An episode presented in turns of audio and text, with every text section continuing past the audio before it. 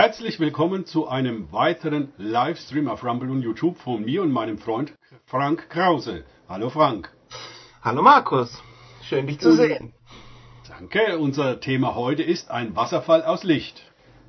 Die Basis dafür ist ein Eindruck vom Freitag, den 27. Oktober 2023, den ich von Gott geschenkt bekommen habe. Während ich noch über die Begegnung mit dem Engel Leon bezüglich ein Wohlgeruch des Herrn, siehe das vorherige Interview mit dir, Frank, auf diesem Kanal, nachdachte, sah ich im Geist in einiger Entfernung einen leuchtenden Wasserfall. Dieser Wasserfall kam vom Thron Gottes im Himmel und es regnete auf die Erde herab. Plötzlich befand ich mich im Geist direkt unter diesem Wasserfall. Ich schreibe Wasserfall in Anführungszeichen, da ich jetzt erst erkennen konnte, dass die einzelnen Wassertropfen nicht aus Wasser, sondern aus Licht waren. Diese Lichttropfen leuchteten aus sich selbst heraus. Sie waren also lebendig. Hm. Die ganze Szene erinnerte, mich sofort an meine Begegnung mit dem lebendigen Wort Gottes in den Lichtsäulen. Diese Begegnung habe ich mit in meinem Buch Komm höher herauf Band 2 ausführlich beschrieben. Wenn es interessiert, ihr könnt mein Buch im Webshop von Frank kaufen. Doch jetzt geht es weiter mit meiner Vision. Unter dem Wasserfall sah ich jetzt viele Menschen, die Jesus Christus anbeteten und auf die diese Lichttropfen fielen. Wurde ein Mensch von so einem Lichttropfen getroffen, so drang dieser Lichttropfen in den Menschen ein und anschließend leuchtete das Herz dieses Menschen von innen heraus. Dazu die Bibelstelle aus Hebräer 4,12. Das Wort Gottes ist lebendig und wirksam. Mhm. Es ist schärfer als das schärfste Schwert und durchdringt unsere innersten Gedanken und Wünsche. Es deckt auf, wer wir wirklich sind und macht unser Herz vor Gott offenbar. Das beschreibt, wie das lebendige Wort Gottes, also das Licht Gottes, in unser Herz eindringt. Im Licht Gottes können und brauchen wir uns nicht zu verstecken. Alles. Wirklich alles ist in unserem Herzen im Licht Gottes offenbar. Denn das Licht Gottes treibt alle Finsternis aus. David hat dieses Licht in einem Psalm beschrieben. Bäte ich die Finsternis mich zu verbergen und das Licht um mich her Nacht zu werden, könnte ich mich dennoch nicht vor dir verstecken. Denn die Nacht leuchtet so hell wie der Tag und die Finsternis wie das Licht. Du hast alles in mir geschaffen, du hast mich im Leib meiner Mutter geformt. Steht im Psalm 139, die Verse 11 bis 13. Doch leider haben viele Christen Probleme, sich auf das lebendige Wort Gottes als ein scharfes Schwert einzulassen. Sie sehen Gott wie einen harten Richter, der nur darauf aus ist, ihre Sünden bloßzustellen um sie dann zu verurteilen. Vielleicht haben Sie an dieser Stelle auch geistlichen Missbrauch von Leitern erlebt, die, statt Ihnen zu helfen, im Vertrauen weitergegebene Informationen gegen Sie dann verwendet haben. Der Apostel Paulus sagt dazu Folgendes. Das Wichtigste aber ist, dass ihr einander beständig liebt. Denn Liebe, die Liebe, deckt viele Sünden zu. 1. Petrus 4,8. Jesus, hat das Problem mit unseren Sünden vor 2000 Jahren am Kreuz gelöst. Endgültig gelöst. Zitat aus Johannes 1930. Es ist vollbracht. Punkt. Wenn wir uns auf die Dimension des lebendigen Wortes Gottes einlassen, reinigt Gott unser Herz vor aller Finsternis. Es ist sein tiefster Wunsch, uns zu reinigen und zu heiligen, sodass auch wir Licht in dieser Welt sein können. Ich zitiere jetzt Jesus, ihr seid das Licht der Welt. Also du, ich, wir alle. Wie eine Stadt auf einem Berg, die in der Nacht hell erstrahlt, damit es alle sehen können. Matthäus 5, 14. Soweit die Vision vom Wasserfall des Lichts. Okay, lieber Frank, was fällt dir zu dieser Vision ein? Ja. Also erstmal denke ich, dass diese Vision relativ verbreitet ist. Also viele, viele Leute haben, hatten und haben diese Vision von diesem Lichtwasserfall, dass das Licht wie Wasser herabströmt, herabfällt auf die, vor allem auf die Beter. Das ist natürlich auch interessant, auch hier der Hinweis auf die, auf die Anbetung. Mhm. Und ähm, ja, gut, das ist natürlich eine gewisse Zäsur. Also nicht alle, die, die sich bekehrt haben, sind deswegen auch dann gleich Anbeter. Äh, mit dem Gebet tun sich auch viele Leute wirklich schwer. Und, und viele haben dann so eine kleine Bibellese und beten dann, was da am Ende steht oder irgendwie das Vaterunser im Gottesdienst. Ähm, gut, ich denke mal, das ist hier eigentlich nicht gemeint, sondern ähm, in der Bibel wird das ja interessanterweise auch wie Weihrauch, also der das Gebet ist wie dieser, dieser, ja, mhm. wie der Weihrauch, wie der, dieser duftende Rauch, der aufsteigt. Und du hattest ja hier die Verbindung auch ganz am Anfang, ähm, während du also noch nachdachtest über die ähm, den Wohlgeruch des Herrn, diese Vision, der Wohlgeruch des Herrn. Naja, und jetzt siehst du diesen Wasserfall und dieses Licht, man kann auch sagen, dieses Feuer herabfallen auf die Menschen, eigentlich in die Menschen, hinein, mhm. in sie hinein. Und ja, und ich dachte mir, vielleicht könnte man sich vorstellen, das ist ja, also bei Weihrauch hatten wir drüber geredet, ist das ja so, dass dieser Harz erst seinen Duft dann freigibt, wenn der auf Kohle mhm. kommt oder auf irgendeine Glut. Also wenn du kannst es einfach so ins Feuer halten, da das reicht nicht, dann äh, entsteht da nur irgendwie, äh, ja, das, das, das funktioniert nicht. Riecht nicht ähm, gut. Ja, das wird dann zu schwarzem Rauch und also das ist, geht, geht gar nicht. Aber wenn, aber wenn das auf das Holz, also das glühende Holz oder die, die glühende Kohle kommt, dann, dann gibt das seinen Duft sofort frei. Ja, und hier sind anscheinend diejenigen, die hier beten, diejenigen, in die dieses äh, Feuer hineinfallen kann. Sie sind wie diese Kohle, ähm, wo dann die, die ein, ein, ein Herz haben, in dem es aber glüht. Also diese, diese, das ist ein, das ist ein Gebet, das da ist, das ist lebendig, das ist intensiv, das ist leidenschaftlich, das ist eine Glut im Herzen, so sagt man ja auch, ne? Jemand hat eine Glut im Herzen, er ist wirklich äh, von etwas ergriffen, es ist ähm, es bewegt ihn zu innerst, so, ähm, ja, genau. Und an, und an Pfingsten haben wir natürlich hier wieder sehr schön den Vergleich, wie, wie das Licht oder dieses Feuer kam auf die, die Jünger herab, die da im Gebet, in der Anbetung, im Gebet versammelt waren, in diesem Obersaal, 120 Leute. Also nicht nur die zwölf Jünger, nicht nur ganz besondere Auserwählte, sondern sie alle waren da oben in diesem Gebet und auf alle diese 120 fiel dann der Heilige Geist, also in Form dieser Feuerflammen und äh, ja, und dann, dann liefen die heraus und ähm, das Evangelium kam raus aus dem Haus, nicht rein in das Haus, sondern raus aus dem Haus und die ganze Stadt äh, kam da an und alle wollten wissen, was ist hier passiert.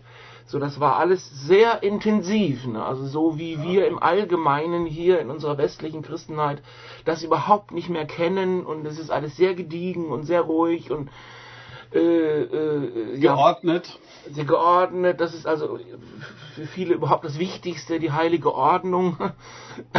Aber wenn das Feuer fällt, naja, dann fürchten wir ja, wird diese Ordnung äh, dann äh, einfach niedergebrannt und äh, ja, mal sehen, was dann übrig bleibt. Ne? ja, ich hatte mal, erinnert mich gerade der Heilige Geist dran, ihn darum gebeten, mir die Vision von Pfingsten zu zeigen, was da wirklich in diesem Obergemach ja. los war. Und ich habe es gesehen, äh, das war nicht so kleine Mini-Flämmchen über den Leuten, so wie ein kleiner Heiligenschein oder sowas, sondern die ja. waren komplett in Feuer getaucht vom Heiligen Geist. Und außenrum tobte ein Sturm, also ich würde vergleichbar einem Tornado F6 oder so. Und das hat wirklich alle Leute zusammengebracht, die wollten sehen, was ist denn hier los. Und wie du sagtest, die gingen dann raus. Das Feuer hat sie dazu gebracht, rauszugehen. Und dann haben sie in den Sprachen geredet, in verschiedensten Sprachen, die sie gar nicht konnten. Also mehrere Wunder auf einmal. Ja, das ist ja auch, also wir erfahren ja auch im Gebet, dass wir sofort an menschliche Grenzen stoßen. Also wir, wir, wir wissen nicht, wie wir beten sollen. So haben die Jünger auch gesagt, Jesus lehre uns beten. Und dann, ja, dann wurde daraus eben dieses völlig traditionelle äh, im Vater unser gebastelt. Ähm, wenn wir das mal in, der, in den Evangelien lesen, ja, dann, äh, also in Lukas finden wir da vielleicht noch einen Satz davon. Ähm, es hat überhaupt nicht diesen Stellenwert, den, der ihm da gegeben wird. Deswegen ist es nicht falsch, aber es ist auch nicht das eine und einzige und wichtigste und, und, und ja, Hauptsache wir beten das richtig, dann, ja, dann, dann ist ja alles gut. also dieses richtig, wieder die Ordnung, dieses ordentliche, dieses richtige, wir haben jetzt richtig gebetet, die Worte in der richtigen, andächtigen Haltung runtergeleiert. Also das ähm, ist kein Gebet, äh, auch wenn man es so nennt, es ist überhaupt kein Gebet. So, Gott sucht ja, heißt es an einer Stelle, sagt Jesus, Gott sucht solche, die ihn anbeten im Geist und in der Wahrheit. Jo. Ja, das ist schon mal ja eine große Herausforderung äh, für uns alle. Was bedeutet das denn eigentlich äh, irgendwie? Hier steht nicht, betet alle das Vaterunser wie verrückt, ne, sondern hier steht, der Vater sucht solche, die ihn anbeten im Geist und in der Wahrheit. Was ist geistgewirkte Anbetung? Was ist Anbetung in Wahrheit? So, und das ist also für mich ganz wichtig, äh, dass wir unterscheiden. Die Wahrheit ist kein religiöses Ding. Die Wahrheit ist, was ist? Jesus.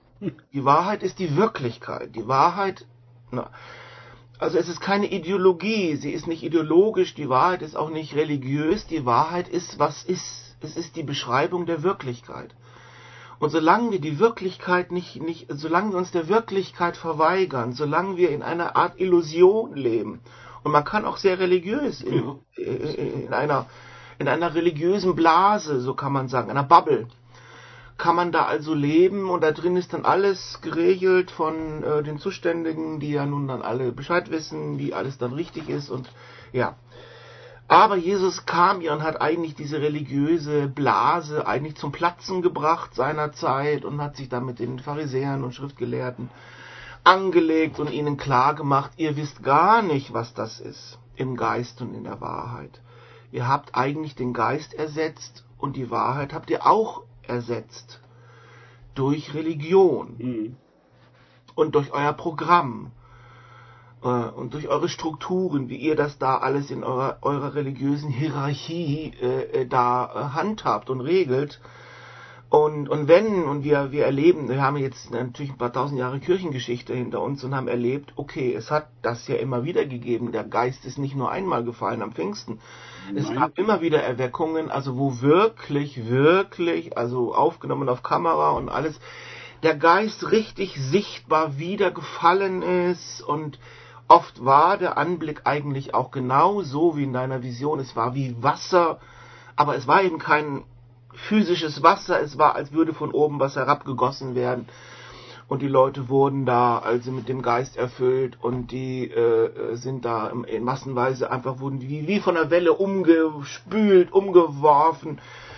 Ähm, also sehr beeindruckend und sehr intensiv und hat überhaupt nichts mit Religion zu tun. Also das konnte man dann eben auch in solchen Erweckungen überhaupt nicht mehr in, in bestimmte Räume sperren oder in bestimmte Kirchen irgendwie rein tun und auf bestimmte Gottesdienste da war es dann und, und außerhalb nicht. Nein, äh, genau umgekehrt, äh, die, diese Erweckung war außerhalb, oft auch ganz außerhalb dieser, dieser religiösen Einrichtungen und Institute und Kirchengebäude sie geschah, wie sie selber geschehen wollte. Und das ist immer der Knackpunkt. Ja, wer bestimmt hier eigentlich? Ne? Bestimmen wir das? Mit unseren ganzen religiösen Ordnungen und Dogmen und wie das alles zu sein hat. Und wir wissen das ja ganz genau, wie Gott und was der darf und was nicht. Und es ist also wirklich äh, oft aber witzig, ähm, wenn das Feuer fällt und wenn diese, dieses Wasser, wenn dieses Licht in, in, reintropft in die Menschen, interessanterweise auch, es ist eben nicht reingetropft hier in, in eine Institution, in eine Kirche, in ein mhm. sakrales Gebäude. Ähm, es ist äh, hineingetropft in, in Menschen, wie am Pfingsten auch. Es kommt auf Menschen. Es sind Menschen, die Gott erwählt. Gott erwählt Menschen. Sie sind es. Sie sind sein Gegenüber. Es ist nicht eine Kirche sein Gegenüber. Menschen sind sein Gegenüber. Sie haben ein Herz. Eine Institution hat kein Herz. Sie kann das gar nicht empfangen. Sie, wo, wo soll sie das hintun? So der Ort, wohin der Geist kommt, wohin der Geist geht, ist ja, darin ist ja wohl äh, das Neue Testament eindeutig unser Herz. Genau. Die Liebe Gottes, heißt es einmal, wird ausgegossen in unser Herz durch den Heiligen Geist. Geist. Ja, also da haben wir das. Ne? Es ist der Heilige Geist, der, äh, sagt Jesus, uns auch in alle Wahrheit führt.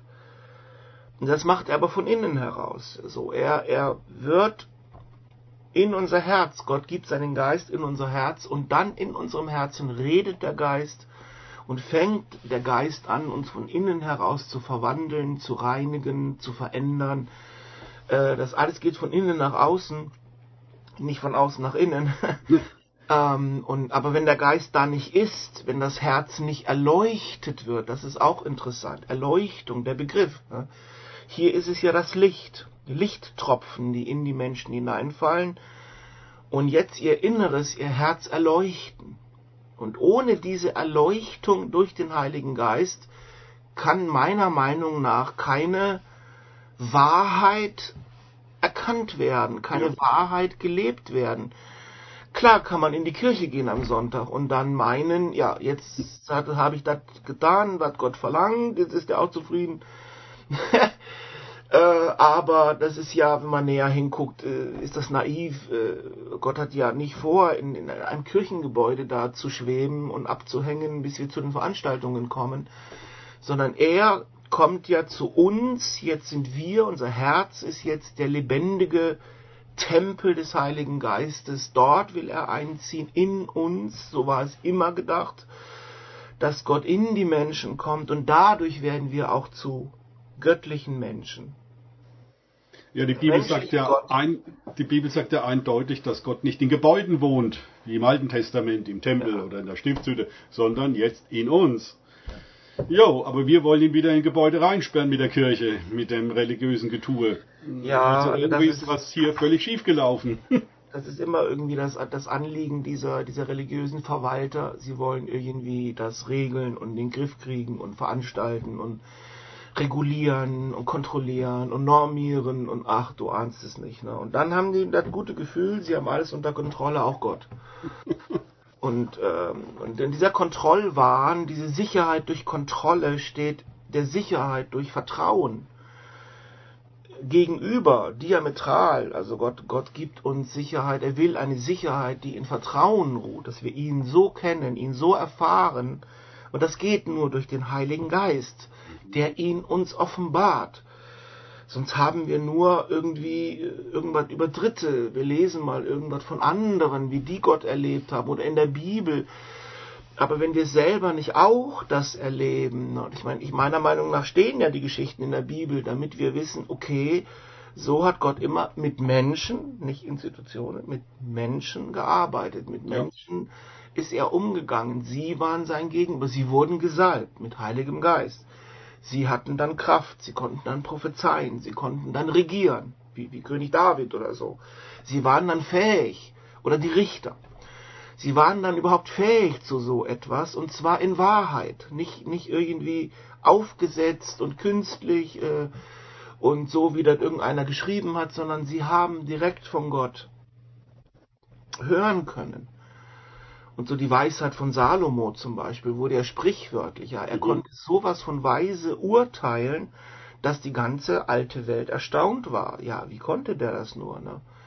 Und diese Königin von Saba ist da hingezogen und alles so. Wir lesen das wie Märchen, aber es sind gar keine Märchen. Nein, keine Märchen aus Keine Märchen und diese, diese Königin ist da hingegangen ja. und sie war höchst erstaunt darüber, wie also Salomo in der Lage war, hier den, den, den, hier den Staat zu, zu führen und, äh, und, äh, und sie hat also wirklich gesagt, du hast eine Weisheit, das habe ich noch nie gesehen, das ist wirklich von Gott. Ne? Und so bekehren sich Leute, nur so. Ich meine, man kann sich zu einer Religion bekehren, ja, unserer Meinung nach hilft das nicht. Ne?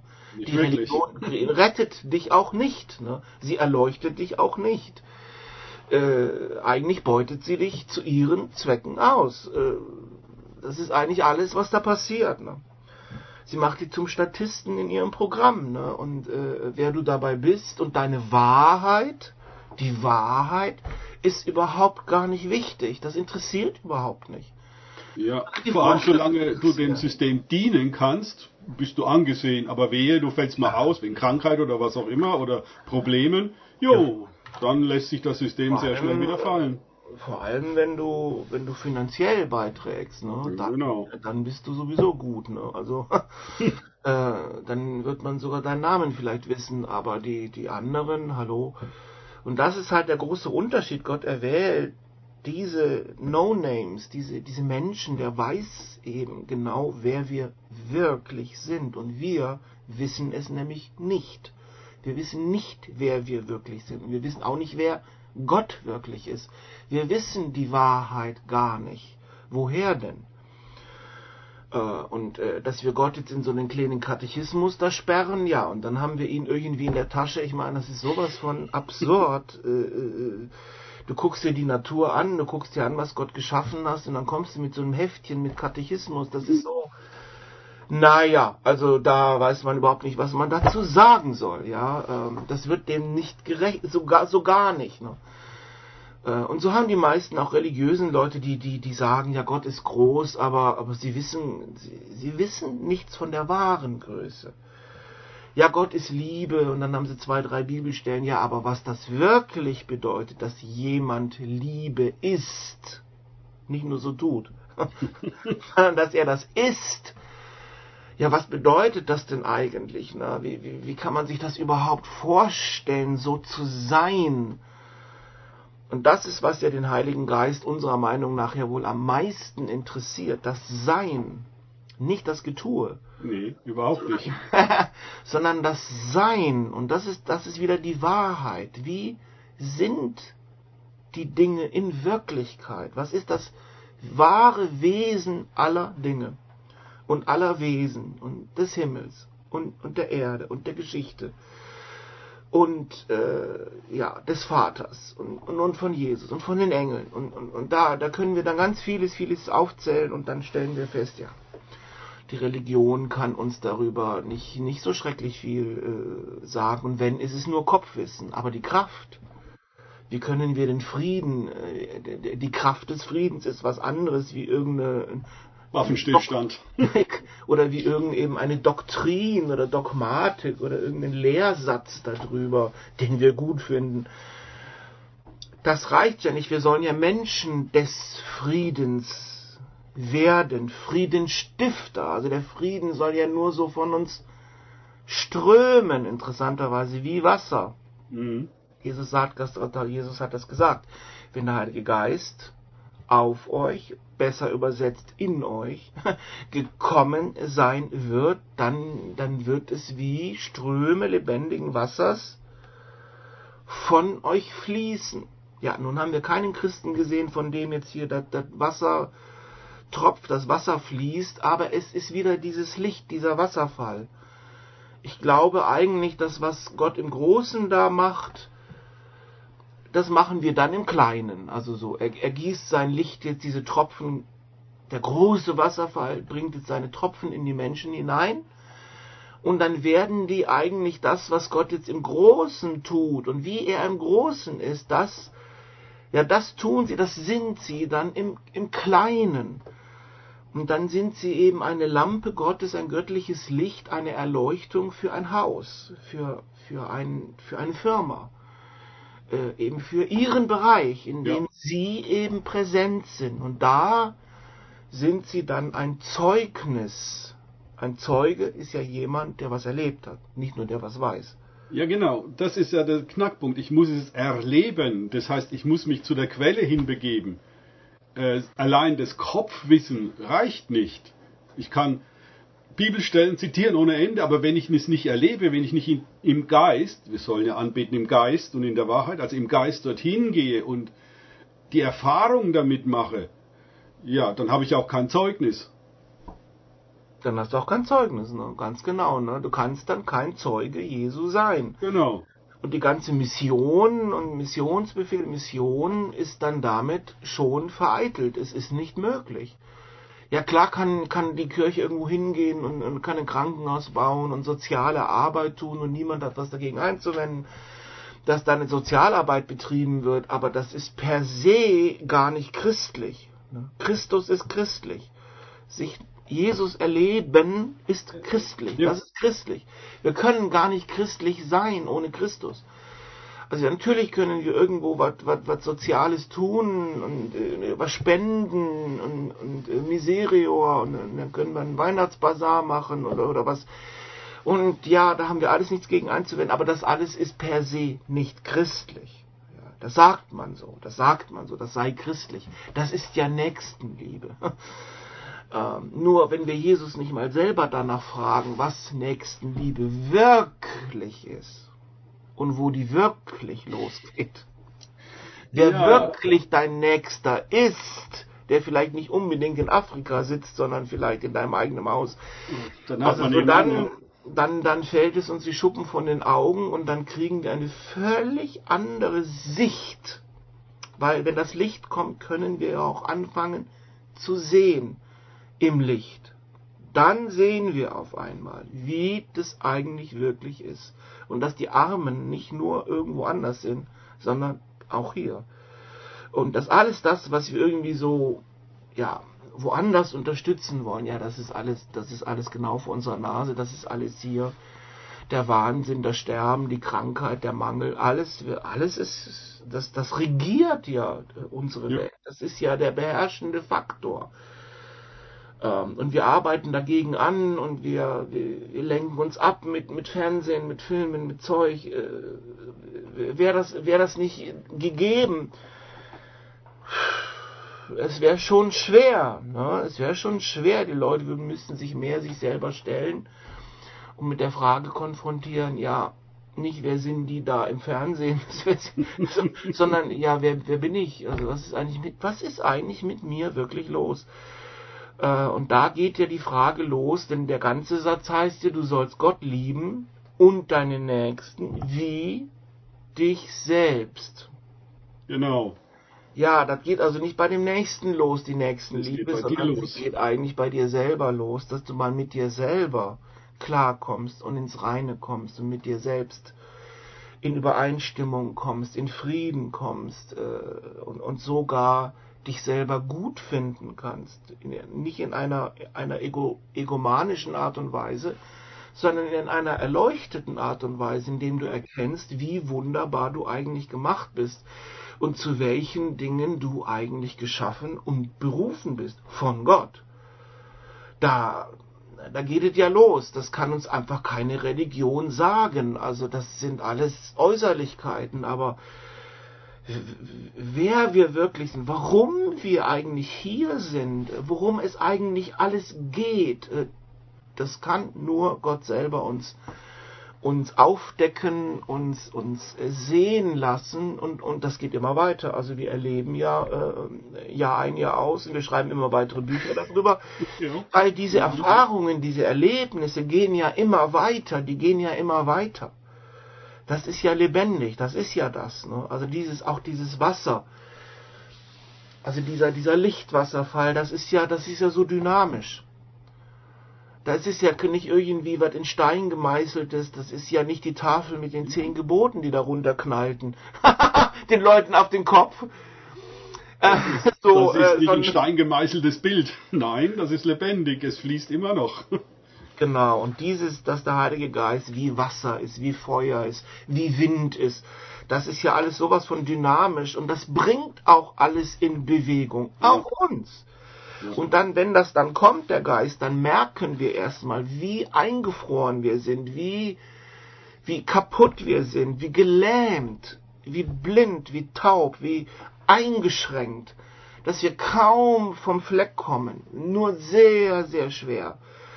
Und, äh, und mit viel Geld äh, versuchen wir vielleicht irgendwie so eine Art Dynamik äh, in unserem Leben zu erzeugen, aber, aber wir sterben. In Wahrheit äh, ist unser Leben, geht den Bach runter, unser Leben hört auf, es wird immer weniger, wir werden, wir gewinnen nicht an Kraft, wir verlieren.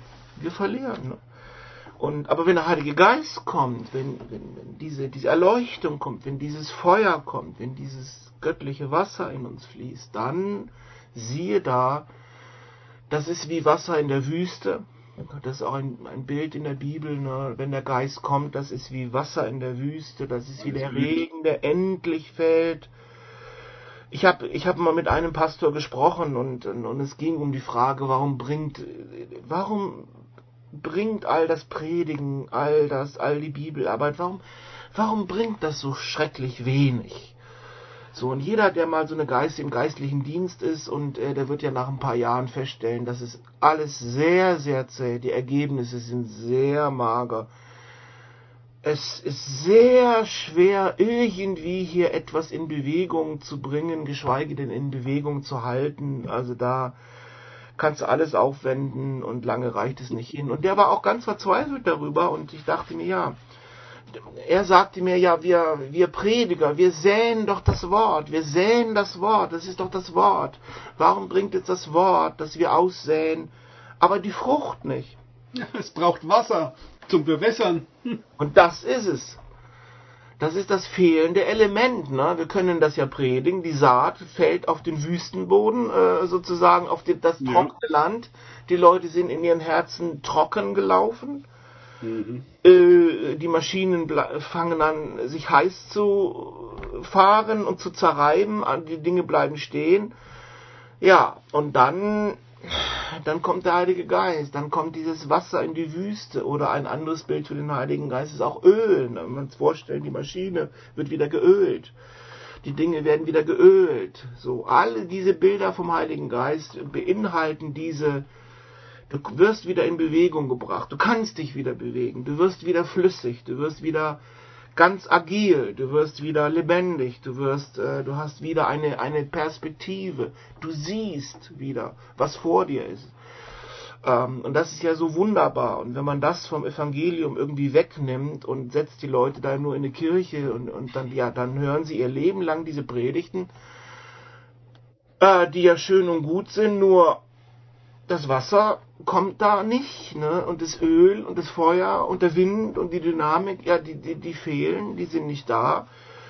Und dann erfüllt sich dieses Wort einfach nicht. So.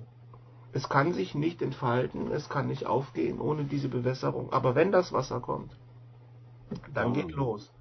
Blüht die Wüste.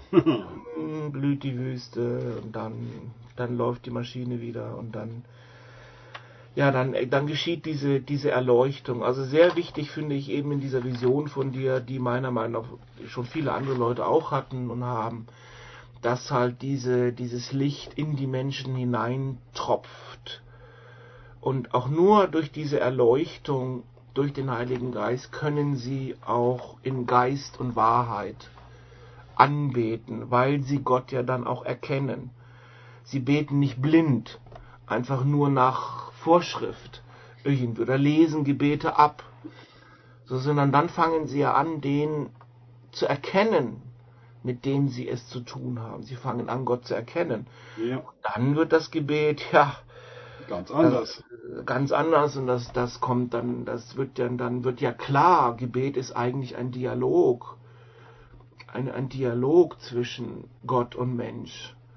Gott offenbart dem Menschen Dinge, der Mensch reagiert auf diese Offenbarungen und dann offenbart, dann, dann geht das weiter von einer Offenbarung zur nächsten Offenbarung, von einer Erkenntnis, geistgewirkten Erkenntnis zur nächsten geistgewirkten Erkenntnis. Und so wird, wird eigentlich das Leben und die, die Erfahrung der, der wirklichen Wirklichkeit, das wird immer größer. Das wird ja immer breiter. So, und, und äh, man steht in dieser himmlischen Realität, die mit Worten ja auch nur schwer äh, zu, ja. zu sagen ist. Es ist eben Erleuchtungswissen und wir ringen ja auch in unseren Büchern da, darum, wie kann man das denn jetzt sagen? Wie kann man das in Worte fassen, dass das nicht nur so hölzern da klingt und, und wiederum nur da so ein Satz steht? Ja, die Einladung ist natürlich, Leute, ihr könnt es auch ja, genau. erleben. Ihr könnt eigentlich gar keine Christen sein, ohne dass ihr Christus auch erlebt. Es geht einfach nicht. Es ist nicht, weil ihr böse oder gut oder sonst was seid. Das hat damit gar nichts zu tun. Es ist einfach nicht möglich. Ohne den Geist und die Wahrheit können wir auch nicht anbeten, den Geist und Wahrheit. Ich meine, ist das logisch oder ist das logisch? Ich meine, also müssen wir das empfangen, müssen wir den Geist, der uns in die Wahrheit führt, wir, wir müssen irgendwie mit ihm anfangen. Wir, wir, können uns an ihn wenden. Wir können sagen, Heiliger Geist, kommt mir jetzt komisch vor, dich so anzusprechen und manche Kirchen sagen, soll man nicht tun, also wie die darauf auch wieder kommen, dass man das nicht tun soll. Äh, das ist also wirklich, also es ist geradezu diabolisch, finde ich. Äh, ja. Ja. also da muss immer der vermittelnde, die vermittelnde Kirche dazwischen hängen. Ne?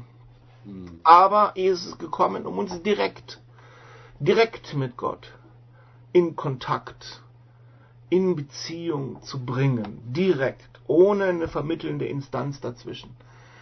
So meiner Meinung nach ist die Kirche nicht dafür da, uns Gott zu vermitteln, ja, sondern uns in unserem Weg mit Gott zu begleiten. Genau. Das ist eine, eine ganz andere Sicht von Kirche. Ja, sind wir jetzt Begleiter oder stehen wir im Weg und, und, und lassen die Leute nicht vorbei? Sozusagen, ne?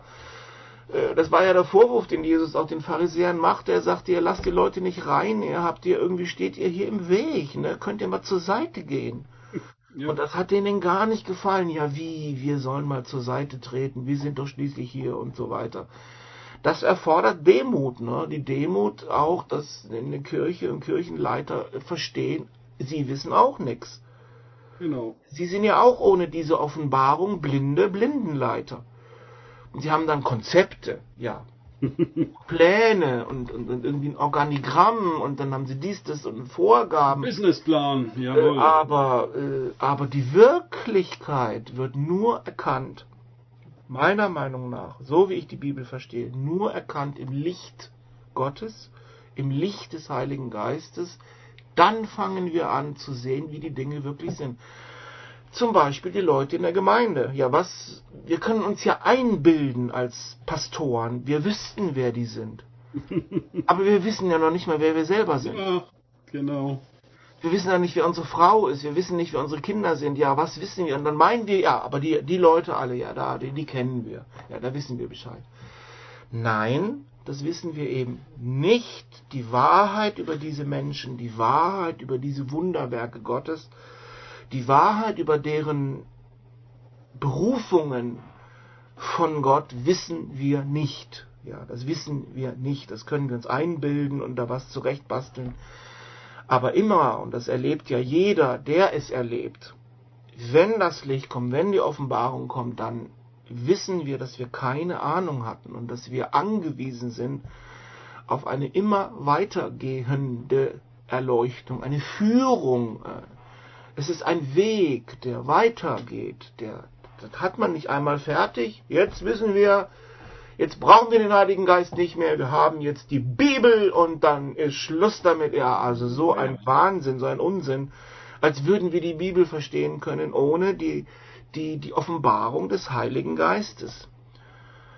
Unserer Meinung nach ist das nicht möglich. Also der Buchstabe, wenn du den nur für sich alleine nimmst, sagt die Bibel tötet. Ja, tötet. Ich meine, das ist mal eine steile Aussage. Ne? Also diese Bibel ist tödlich.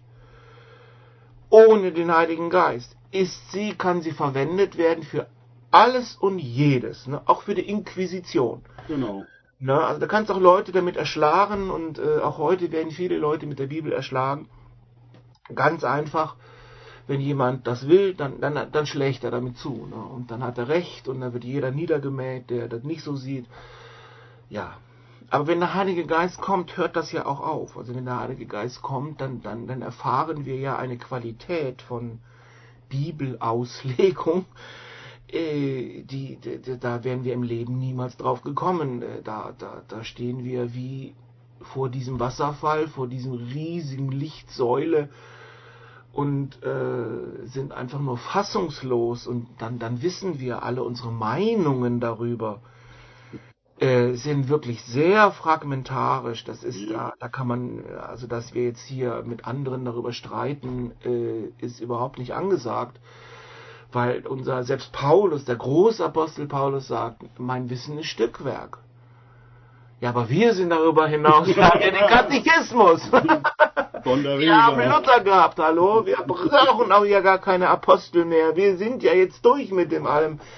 Und das ist so natürlich, wenn man das dann mal erlebt, auch zum Beispiel das Apostolische, wie es wirklich ist, ja dann, dann weiß man äh, zu meinen, dass man das nicht braucht. Das ist eine solche, dafür muss man sowas von blind sein, ja. Da, man, das ist, äh, wenn man die Dinge dann erlebt, dann, dann findet man keine Worte mehr dafür, wie anmaßend eigentlich diese religiöse Variante von, von Kirche ist, die äh, meint, sie könne jetzt da mal irgendwie Gott und Mensch verwalten.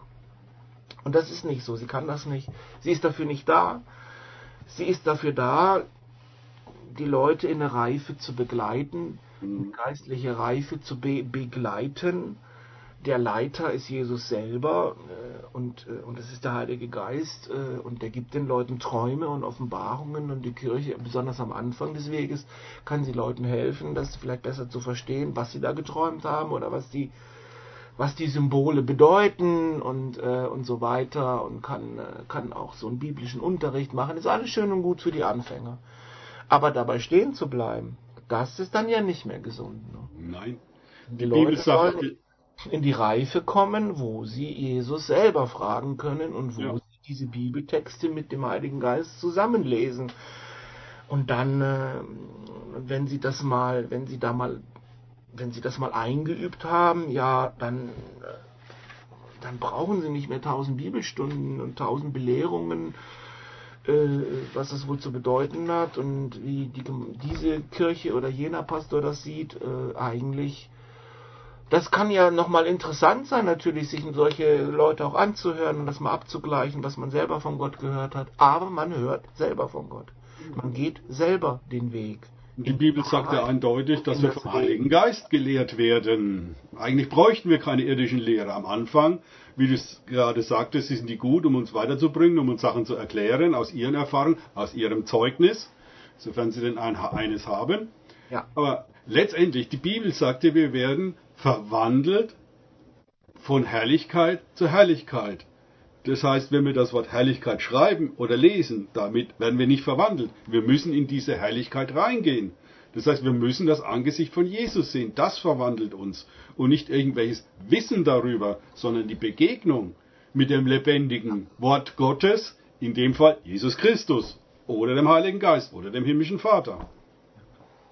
Das ist das, dieser Bibelvers mit dem, mit dem Wort, das tötet, da heißt es ja, der Buchstabe tötet, aber der Geist macht lebendig. lebendig. Und wir, das ist für uns eine ganz, ganz, ganz wichtige Orientierung. Leben, Leben, Leben. Jesus ist gekommen, uns das Leben zu bringen. Und das Leben im Überfluss. Er, er sagt, ich bin das Leben. In der Weg, die Wahrheit und das Leben. Ich lebe, ihr sollt auch leben. Also das ist für uns eine ganz, ganz wichtige Orientierung und das Leben ist keine Lehre.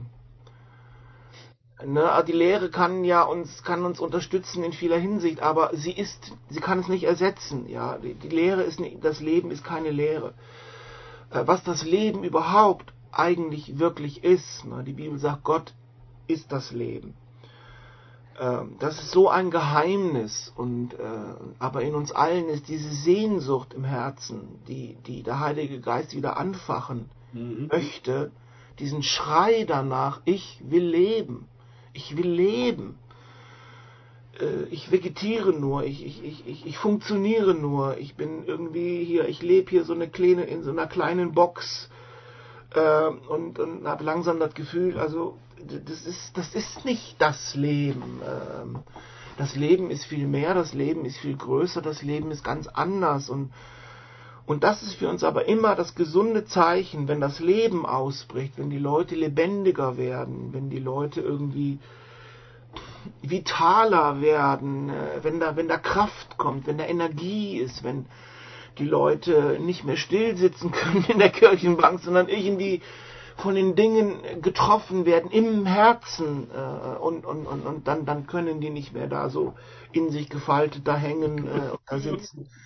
Das können die dann gar nicht mehr, dann, dann, dann, dann irgendwie geht ihnen ein Licht auf. Und das ist diese Erleuchtung und dann auf einmal ist eine völlig neue Möglichkeit zu leben, kommt irgendwie greifbar nahe und dann, dann rennen Leute über Grenzen, dann, als wenn ihnen das dämmert, ich, ich könnte ganz anders, ich könnte viel lebendiger leben.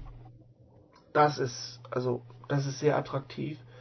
Und das ist eigentlich die Attraktion des Evangeliums. Ja, wir könnten, Ja.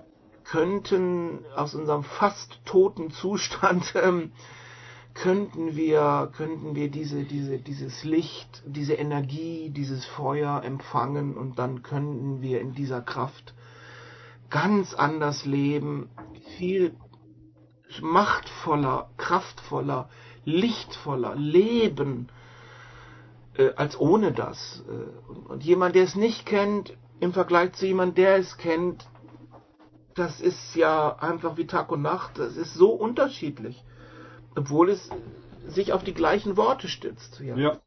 Aber der eine ist tot, geistlich gesehen, und er und der andere ist aber lebendig geistlich gesehen. Und für den einen sind die Worte voller Verdammnis, voller Überforderung, ja, ja, noch ein Gebot, ja, noch eine Regel und, und da, was ich noch alles tun muss und noch wie ich sein soll. Äh, ja, mh, gute Nacht, ne? Und, äh, und dann der andere, und der, für den anderen sind die Sachen ja also faszinierend und, äh, und, und äh, er weiß ja, hinter dem Wort ist der Geist, der die Kraft der Erfüllung dieser Worte in mir, in mich gibt, so dass ich tatsächlich zum Beispiel freut euch alle Zeit. Und Paulus sagt, ja, freut euch. ja. Und wiederum sei Freude. Freut dich alle Zeit, Freude. Ja, dann, dann mach mal. Du bist ja Christ. Dann freu dich mal mal. Steht ja da. Ja, äh, da wirst du ja wohl hinkriegen, ne? äh, dich mal ein bisschen mehr zu freuen. Ja, das, genau. Dazu müsstest du in die Dimension der Freude gehen. Zu Gott selber, der die Freude ist. Du Genau. musst der Freude begegnen in ihm. Dann kannst du dich alle Zeit freuen oder dein Herz. Und Genau. von deinem Herz kommt es das dann auch, auch. dann ist es, es ist dann auch unabhängig von, von Umständen. Ja. Es ist eine geistgewirkte Freude. Ja, und der, der das erlebt hat, weiß, in dieser geistgewirkten Freude, an der ich Anteil habe, ich habe Anteil an Gottes Freude, ja, damit kann man sich eigentlich immer freuen. Es ist tatsächlich dann möglich, weil es ist ja nicht von mir gemacht. Es ist ja nicht aus mir. Es ist nicht mein Versuch. Ich versuche mich, ich mich.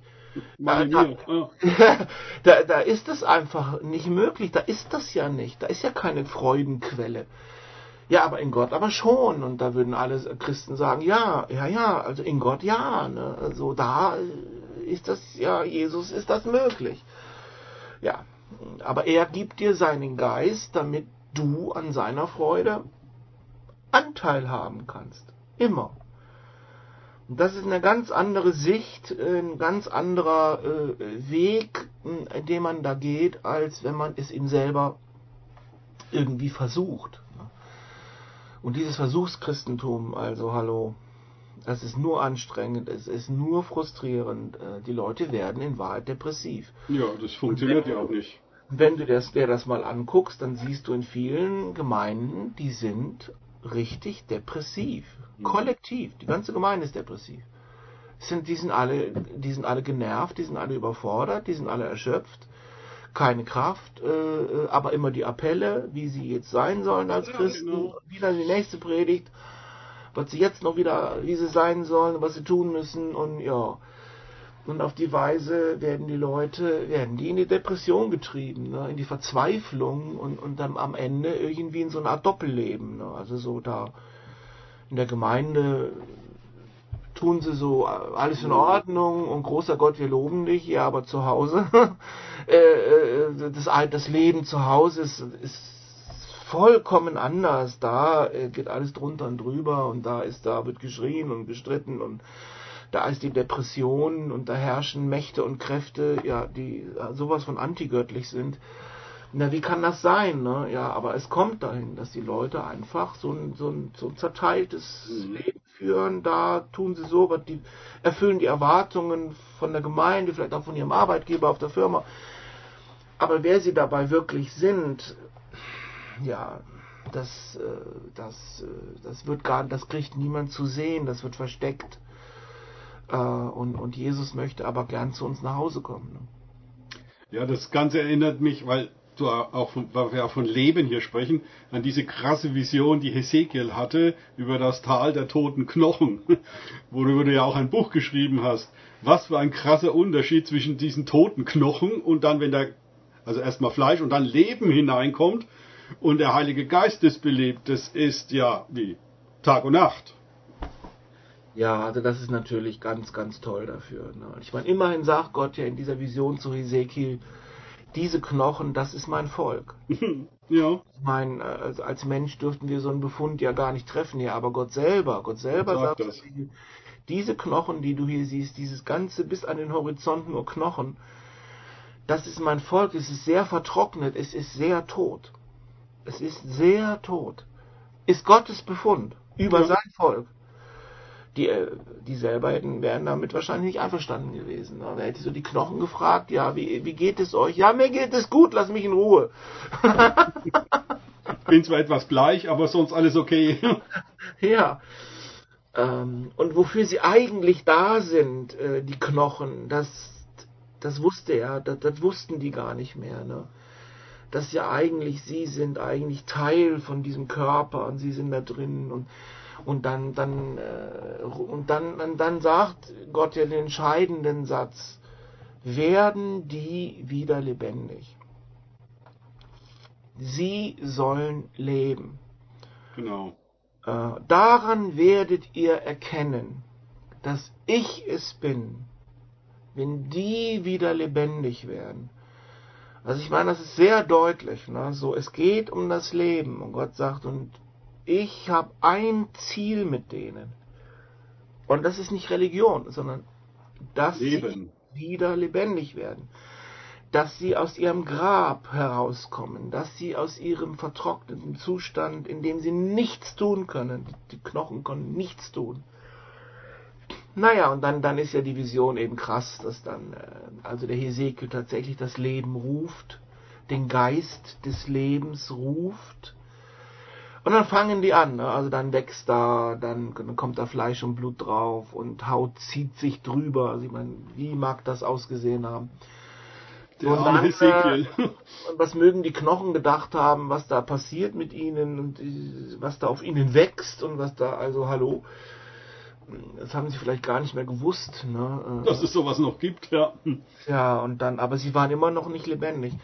Und dann kam dieser Geist des Lebens, dieser Wind von, von vier Seiten her, irgendwie kam dieser, dieser Wind in dieses trockene Tal und ich kann mir vorstellen, voller Feuchtigkeit, voller Frühling, voller, voller Leben. Ne? Und dann wurden die tatsächlich, dann wurden die lebendig. Was uns zeigt, der Geist braucht Menschen. Ja. Der Geist kann nicht einfach in die Knochen da fahren. Das reicht nicht. Also da, das mussten wieder lebendige Menschen, ganze Körper, also das mussten Menschen werden und nicht nur Knochen, also gan- ganze Menschen mit Herz. Und da drin konnte der Heilige Geist dann, äh, da hinein konnte der Heilige Geist gegossen werden. Also ein Mensch, kann man sagen, ist ein lebendiges Gefäß für den Geist des Lebens. Und äh, es braucht dieses Gefäß. Äh, ohne dieses Gefäß geht der Wind da durch, ja, und dann ist er wieder weg. Da ist er wieder weg. Das erleben auch manche Gemeinden so. Die erleben schon manchmal äh, also gewaltige Dinge, irgendeine Konferenz irgendwie da. Also Mhm. die Kraft ist da und wunderbare Dinge irgendwie geschehen. Ja. Ja, aber am nächsten Sonntag dann nicht. Also da ist es wie, als wäre es durchgefahren, durchgef durchgeflossen und unten wieder raus. Äh, es konnte sich gar nicht halten. Der Geist konnte sich nicht halten, er konnte nicht bleiben, weil, meiner Meinung nach, zu wenige Gefäße da waren, zu wenige Menschen mit Herzen, die sich dem hingegeben haben, Ja. sodass der Geist auch sich in sie hineinfüllen konnte, bis, bis übergeflossen sind, ja. ja, bis sie überfließen. Nicht nur der Prediger oder der Konferenzsprecher, sondern sie. Sie dann überfließen von dieser Gegenwart Gottes. Ohne Gegenwart Gottes weiß ich nicht, wie eine Kirche Kirche sein kann. Also eigentlich äh, ist das, äh, worum es geht, alles nur. Seine Gegenwart, in unserer Gegenwart. Und wenn die da ist, ja, dann, dann geschehen die Wunder, dann, dann kommt diese Dynamik, dann kommt wieder Bewegung rein, dann wird es wieder attraktiv, dann haben die Leute wieder Energie, dann haben die Hoffnung und, und, und vielleicht sogar Freude. Ja, so ist das. Ähm, und deswegen fand ich das in deiner Vision auch schön, der Geist, äh, hier dieses Licht, äh, die Tropfen, Tropfen in Menschen hinein. Und hier steht, anschließend leuchtete das Herz dieser Menschen von innen heraus. Ja, das ist es. Und dahin muss es, muss es ja nun auch wieder in großem Stil kommen. Also ich denke, die Zeit dieser institutionellen Kirche und Religion ist es meiner Meinung nach echt vorbei. Ich meine, sie mhm. hatten ihre Zeit, ihre Jahrhunderte, sich zu bewähren, zu zeigen, wie, wie sie das meinen, äh, aber ja, wir sehen riesige Austrittszahlen, auch die, die, die Kirchen werden verlassen, äh, weil die Leute da eben diese Gegenwart Gottes nicht finden. Sie finden da alles Mögliche. Ne? Den religiösen Geist meistens. Also, sie finden alles Mögliche und, und, und ja, und viel Sozialarbeit und äh, Gutmenschentum. Aber, äh, aber die Gegenwart Gottes, ja, und wenn du dann da zehn Jahre bist und 20 Jahre und was weiß ich, äh, und diese Gegenwart Gottes wird nie erlebt. Äh, ja, aber für die bist du ja eigentlich geschaffen als Mensch. Ich will noch auf einen Aspekt hinaus von dieser Vision, die Hesekiel bekommen hat. Äh, es brauchte dazu offensichtlich auch den Propheten Hesekiel, der die Vision empfangen hat, sich darauf eingelassen hat, weil Gott sagte ja ihm, sprich du zu den Knochen. Ja. Es braucht also Leute, die sich auf sowas einlassen, also total crazy, total verrückt eigentlich. wie sollen diese Knochen wieder lebendig werden? Hallo? Es geht ja also im Natürlichen unmöglich. War auch und, die erste Frage von Ezekiel. Ja, wie soll das? Äh, wie, wie, soll denn das gehen? Gott sagt, sprich. Und das heißt, äh, deswegen geben wir auch solche Visionen in Büchern oder jetzt so in Videos weiter, damit die Menschen sich darauf einlassen können, die das sehen oder hören und dann selber an diese Orte hingehen, um dort Offenbarung zu empfangen und dann entsprechend das weiterzugeben. Ja, also da ist auch die Hilfe, die der Heilige Geist uns gibt und um die können wir ja immer bitten. Heiliger Geist, hilf mir, mhm. dass auch ich eine solche Lampe, göttliche Lampe werde, in, in der dieses Licht hinein, in die dieses Licht hineinfällt ähm, wir können darum bitten und das, was der Heilige Geist dann eben in aller Regel macht, ist, dass er auch unsere Vorstellungskraft stärkt, dass sie uns mhm. das mal, stell dir das doch mal vor, du, du stehst jetzt unter so einem Wasserfall aus, aus Licht. Licht. Fang mal an, dir das vorzustellen. Wie, wie, wie wäre das? Und wie würdest du da stehen? Würdest du da so, so stehen mit gesenkten Augen zur Erde? Oder würdest du so stehen um das und dann, dann vielleicht wagst du mal, dich auch mal so hinzustellen, auch wenn du dir vielleicht ein bisschen doof vorkommst, muss ja keiner zugucken. Aber schon diese Haltung ist ja schon eine Haltung Richtung Anbetung. Ich wende mein Angesicht mal überhaupt nach oben, ne? Mhm. wenn der Nacken äh, das überhaupt noch zulässt, wenn man Computerarbeit. ja.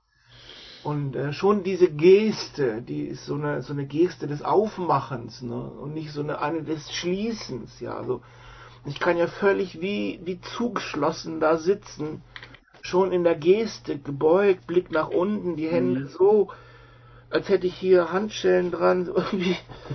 Ähm, das ist ja wieder Gegenteil davon. Ne? Jetzt mal aufzuatmen und mal aufzustehen, mich mal zu strecken, die Hände zu heben. Also jeder, der es wagt, wird sehen, pff, das gefällt Gott. Also da, ja. das, ist, das ist gut.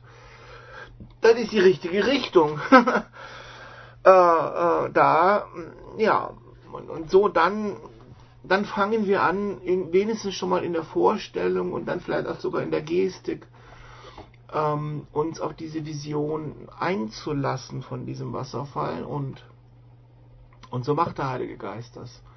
Steh auf, sagt er, steh auf aus den Toten. Und der Christus wird dir leuchten. Interessant, ja. Der Christus wird dir leuchten. Aha, ja, dann steh doch auch mal auf. Dann, dann mach es doch einfach mal. Ne? Äh, und, und bleib nicht da liegen oder sitzen oder gebeugt irgendwie mit deinem religiösen Zeug. Steh mal auf. Ne? Immer wieder ist das in der Bibel. Steh auf. Werde Licht. Gibt's auch die Stelle, Jesaja äh, 60, ne? Steh auf. Werde, Werde Licht. Licht. denn dein Licht ist, äh, ist erschienen. Und die Herrlichkeit des Herrn geht auf über dir. Über dir. Über, über dir. dir. ja, genau. Über dir. Da geht die, da. Nicht am Boden, sondern über ja, dir. Auch nicht über deiner Kirche. Also es geht auf äh, über, über dir. Ähm, so dir will sich das mitteilen und, und, und, du sollst von diesem Licht erleuchtet werden. Du sollst ein Teil dieser, dieses Lichtes werden. Und ja, dann ist alles anders. Dunkelheit bedeckt die Völker, steht da. Dunkelheit bedeckt die Völker. Aber über dir strahlt, über dir strahlt der Herr auf. Passend auch zu Weihnachten, ne? Mhm. Wo dann der Stern kommt und dann, dann die, die Hirten wurden umleuchtet. umleuchtet von diesem göttlichen Licht. Wieder die Frage, wie stellt man sich das vor? So ein bisschen Heiligenschein. Ja. Äh, äh, ich meine, wenn es so ein bisschen Licht nur gewesen wäre, so, dann hätte wohl kaum ein Engel sagen müssen, fürchtet euch nicht. Das muss schon eine ganz andere Dimension gewesen sein, die, die diesen Hirten dann begegnet. Ich meine, das waren ja damals harte Kerle, ne? Die mussten ja die Schafe vor den Wölfen bewahren. Ja, also da ist immer wieder, ne, äh, ja, wir sind religiös geprägt, da sind die Lichter alle unheimlich klein und funzelig. Viel Licht, geben die nicht. überhaupt. Äh, und der Stern am Himmel, ja, na ja, also äh, kaum zu erkennen, ne, irgendwie, ja, und dann, dann sind die dann dann dahin. Nur mit dem Fernrohr. Aber, aber wie, aber wie ist es denn wirklich? Ne? Wie hell, wie, was für ein Stern? Wie ist dieses um, umleuchtende Licht? wie ist das denn wirklich gewesen? Ne? Und, und diese Engel alle zu sehen, diese Offenbarung, ne? also da wurden ja ihre Augen ja irgendwie geöffnet, dass sie auf einmal dann die Engel und die Heerscharen und mhm. da, ja, man kann das alles so religiös verklären und leider ist es ganz besonders schlimm mit Weihnachten, äh, diese religiöse Verklärung. Ganz schlimm, also so, pff, man kann das Wirkliche kaum mehr irgendwie wahrnehmen, so über, übertüncht ist das mit so religiösem Kram. Und das ist es. Wir, wir würden sagen und wir raten jedem, der es hier, hier hört, dieses Programm, äh, fragt den Heiligen Geist, was ist Weihnachten wirklich? Ja. Äh, was waren das wirklich für Typen aus dem Osten? Was, was ist da wirklich passiert? Was haben die wirklich mitgebracht? Was war das wirklich für ein Stall? Wie, wie waren die Dinge wirklich? Ne? Und dann werden wir natürlich, wenn der Heilige Geist anfängt, uns das aufzudecken, aus dem Staunen nicht rauskommen, weil alles ist war, ist ganz anders. Anders, ja. Äh, und dann äh, wird es ja mal interessant. Dann äh, werden auch uns Engel auf einmal helfen auf die Sprünge und, und sagen, komm, mal, komm mal, steh mal aus aus deiner, aus deiner religiösen Blase. In Wirklichkeit war das alles total anders. Ne? Und, und, das gilt immer noch. Und, und für dich ist das passiert. Und du hast was zu tun mit diesem Kind. Und Stell dir mal vor, Jesus, der große Gott hier als Kind, äh, was, was bedeutet das eigentlich? Ne? Muss man Angst haben vor dem Kind?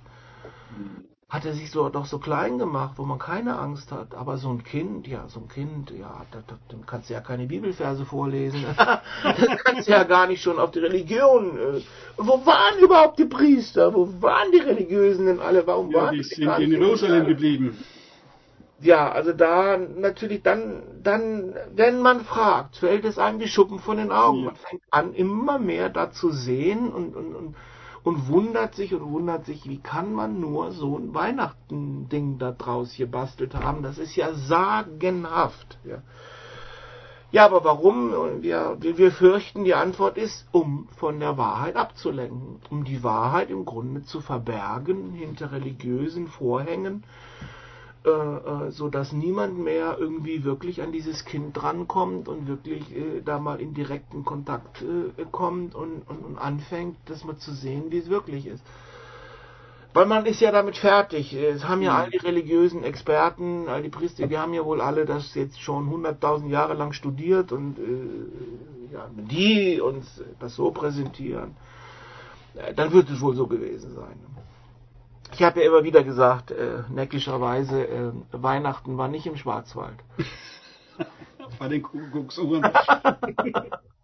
Keine Tannen, kein Schnee, äh, Nein. weiß nicht mehr. Also diese, alle diese Vorstellungen und die Krippe da aus Holz und so ein Krippelchen und liebe Leute, ne, es ist, es ist alles, alles verkehrt, alles ist verkehrt. Ne?